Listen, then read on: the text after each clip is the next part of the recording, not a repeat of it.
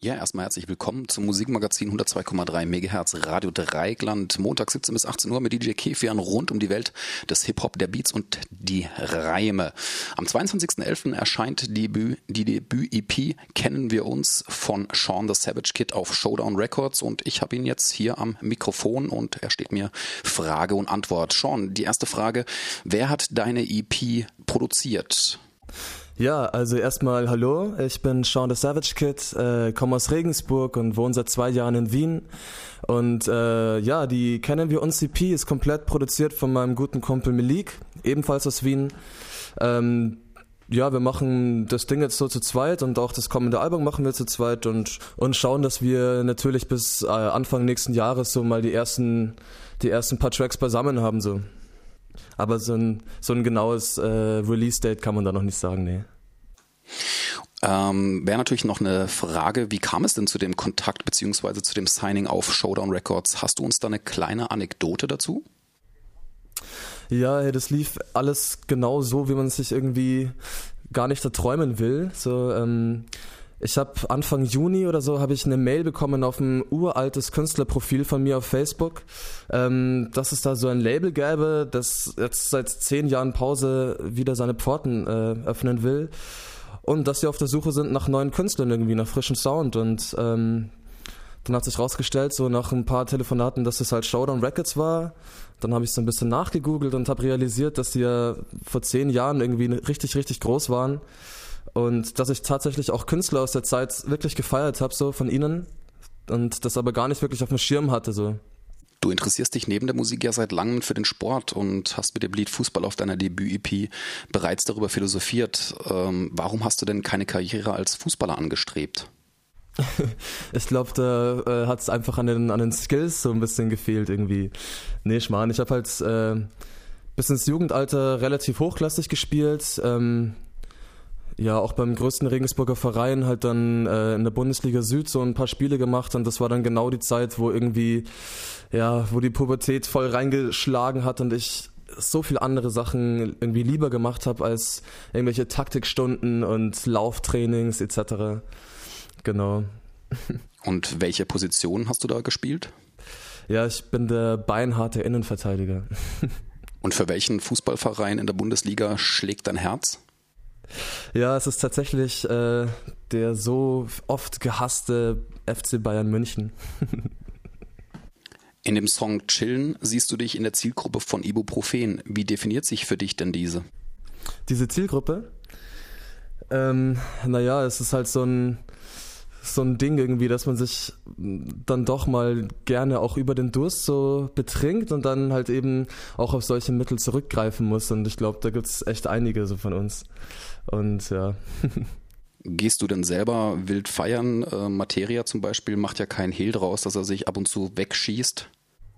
Nee, nee, das ist schon immer noch ein sehr großer Bestandteil irgendwie. Ich finde es auch ganz, ganz legitim, irgendwie bisschen, bisschen Uni, viel Musik und dann halt abends mit Freunden äh, das Leben genießen. Wir sind ja noch jung.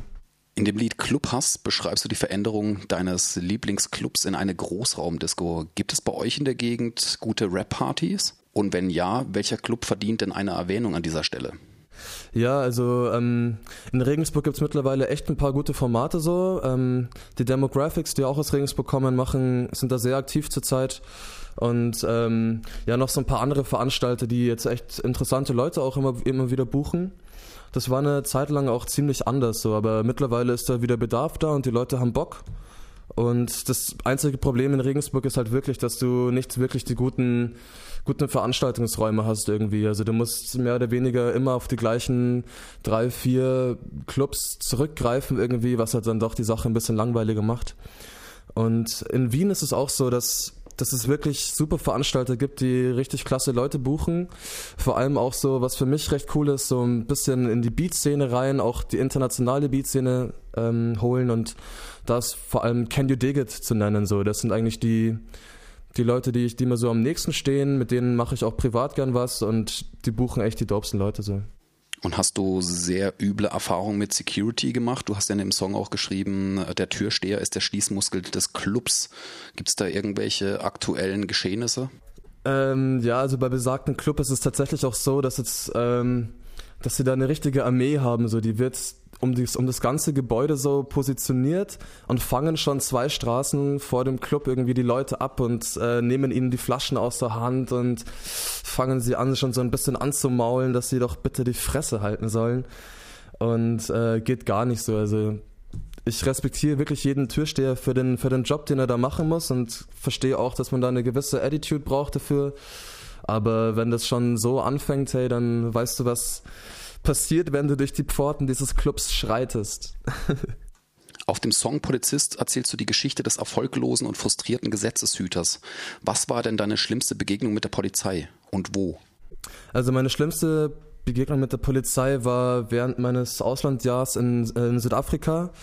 Äh, da waren wir in der Nähe von Kapstadt in so einem ganz kleinen Club und ich war dann mal draußen eine, Rauch, draußen eine rauchen und äh, da kam dann so ein Zivilauto um die Ecke gedüst und vier Cops mit Schrotflinten springen raus, pressen mich an die, an die, an die Mauer so, halten mir die Kanone an den Kopf und äh, filzen mich erstmal von oben bis unten so. Und ich als sehr kluger Aus, äh, äh, Volontär irgendwie habe natürlich meinen Ausweis nicht dabei, meinen Reisepass nicht dabei und äh, zum Glück war dann so ein paar Kollegen von mir da, die zum Glück auch äh, Weiße waren so und konnten dann so bestätigen, dass äh, ja, dass ich hier ein, ein Volontär bin und dass ich hier kein illegaler was weiß ich was bin, weil sonst wäre ich jetzt ein paar paar Wochen in Kapstadt im Massenknast eingesessen auf jeden Fall. Und es war einfach krass, so, also ohne irgendein Wort zu sagen, wirst du halt keine Ahnung fast schon Körper, also ge gewalttätig misshandelt so. Erzähl doch mal von deinen Erfahrungen in Südafrika. Du hast dort ja ein freiwilliges soziales Jahr gemacht. Also in Kapstadt ist es ja so, dass äh, da sehr viele ähm, Afrikaners wohnen, also die ähm, weißen Nachkommen der holländischen Buren. Und da wird man einfach als Dunkelhäutiger ganz anders behandelt als jetzt zum Beispiel in Gauteng, also in Johannesburg und Pretoria. Und ja, das ist wirklich teilweise krass irgendwie und gerade wenn du halt noch aus, äh, aus Europa kommst irgendwie und das gar nicht so gewohnt bist, ähm, dass es wirklich so eine, so eine krasse Rassentrennung gibt, dann es ist einfach ein riesiger Flash irgendwie und man kann echt nicht sagen, was jetzt besser ist irgendwie, ob weiß oder ob schwarz oder ob colored oder sonst irgendwas. Es ist auch so, dass, ähm, dass es nicht so wäre, als gäbe es keinen Rassismus zwischen Schwarzen zum Beispiel.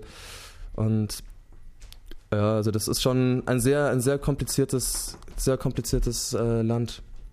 Ja, das ist eine sehr, also ist extrem interessant irgendwie das zu beobachten, weil ähm, also diese diese Meer der Rainbow Nation und ähm, keine Ahnung alle alle Spielarten der menschlichen Existenz leben in einer glücklichen glücklichen Gemeinschaft. So ist halt genau das Gegenteil der Fall. Also die Gräben zwischen den, zwischen den verschiedenen Ethnien sind riesig und ähm, also für uns war es extrem spannend, halt genau diese Gräben halt zu, zu überschreiten irgendwie und mal so zwischen diesen Grenzen zu agieren und irgendwie mit allen Leuten so, weiß nicht mal, diese, diese ganz ganz harten Grenzen mal so ein bisschen zu überschreiten. Und also wir waren dann noch tatsächlich, oder unsere WG war dann tatsächlich auch so ein, so ein Ort der Begegnung von verschiedenen Südafrikanern, die sich, die sonst nie was miteinander zu tun äh, gehabt hätten irgendwie.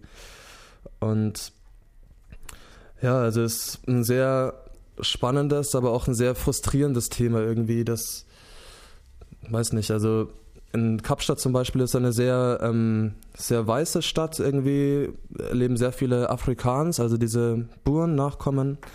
Und ähm, ja, da, da wirst du einfach ganz anders behandelt als, als Dunkelhäutiger. Ja, also auch während des, während des Jahres in Südafrika habe ich auch die, die Zeit genutzt und bin nach Namibia ähm, gefahren. Es war echt äh, ganz schön, weil meine Schwester auch runtergeflogen ist und wir das dann zusammen gemacht haben und äh, habe es eh auch für 2014 bzw. 2015, je nachdem wie sich das ausgeht, ähm, vor, wieder runterzufliegen mal. Genau, ist auch eh ganz lustig irgendwie. Also mein, mein engster oder mir am nächsten stehender Cousin, ähm, der wohnt jetzt in San Francisco, aber der ist zum Beispiel, ähm, also muss man jetzt ein bisschen ausholen, äh, während der Apartheid, Namibia war eine südafrikanische Kolonie und während der Apartheid ähm, ist sein Vater nach Angola geflohen als politischer Flüchtling. Und Angola war damals äh, kommunistisch Und deswegen hat äh, mein Cousin so seine ersten neun Jahre in Ostberlin verbracht und ist so dann nach, äh, nach dem Mauerfall mehr oder weniger wieder zurück nach Namibia dann. Also total verrückt, wie das alles, wie das alles miteinander verwoben ist. So. Was für gesellschaftliche Themen beschäftigen dich denn im Moment? Ja, also gerade eben, was auch äh, der Schwerpunkt meines äh, Semesters ist, ist halt äh, Migration. Also jetzt erstmal ganz allgemein ist ja Migration nicht nur ähm, sozusagen eine internationale Migration, wo Flüchtlinge ähm, das irgendwelche Meerengen überqueren, sondern einfach auch Binnenmigration. Und äh, ja, das wird gerade eben so ein bisschen beleuchtet und das ist auch ein extrem spannendes Thema, auch wie jetzt ähm, diese ganzen Flüchtlingsverfahren in Deutschland gehandhabt werden und ähm, ja, spannendes Thema, wo man auch stundenlang drüber schwafeln könnte. Würdest du dich als politischen Menschen definieren? Ja, ich, definitiv. Ich glaube auch, dass wirklich jeder Mensch ähm, durch Geburt ein politischer Mensch ist irgendwie. Aber ja, so wie du das jetzt formuliert hast, würde ich mich auch als, als politischen Menschen bezeichnen, ja. Eine Frage zum Musikkonsum. Was war denn die letzte Platte oder CD, die du gekauft hast? Ähm, ehrlich gesagt, ähm, digital. Oder wirklich, oder wirklich dann äh, Vinyl, wenn es wirklich so Meilensteine sind. Ähm, die habe ich dann schon gerne auch physisch, aber ich habe so abseits von meinem Mac irgendwie nicht mal mehr die Möglichkeit, eine CD abzuspielen. Ähm, und ich habe auch so eine Masse an Musik, dass es wirklich Sinn macht, das in einem praktischen Datenformat zu haben. Gibt es einen Lieblingsproduzenten? Meine Frage zielt ab auf Madlib oder Dilla. Ähm, lass mal kurz überlegen.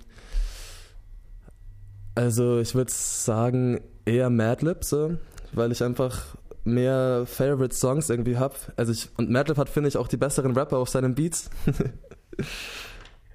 und so im, im deutschen Raum würde ich ganz klar sagen, wenn es so wirklich um so Hip mehr in die Richtung von klassischen Hip-Hop geht, dann auf jeden Fall Dexter und ansonsten auch gerne Leute wie Comfort Fit zum Beispiel oder Dorian Concept, Subdrim.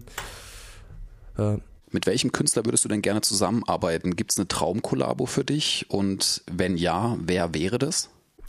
Ähm, das habe ich eher dann wirklich mit Produzenten irgendwie. Also ich würde total gerne mal was mit Comfort Fit zum Beispiel machen ähm, und auch gerne mal was mit Dexter zum Beispiel. Ähm, und so rapmäßig ähm, bin ich der Meinung, dass das irgendwie immer gut zusammenpassen muss. Also ich werde mit meinem mit meinem Labelkollegen mit Mortis äh, werde ich einen Track machen demnächst und ähm, ich habe auch noch meine meine eigene Gang so aus Ringsburg, die RC Gang.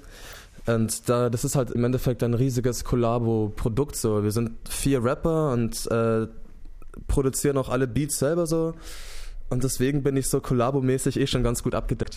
Die Wiener Beat-Szene ist ja derzeit aktiv. Ähm, neben Brank kennt man Fit Meller. Hast du noch andere Artists, mit denen du in Kontakt bist? Also die Wiener Beat-Szene ist wirklich riesig. Es geht unglaublich ab. Es gibt so viele verschiedene Strömungen. Und äh, Meller und Brank sind halt jetzt die beiden, die so in, in der deutschen Szene irgendwie am, am meisten oder am ehesten angekommen sind, würde ich jetzt mal so sagen.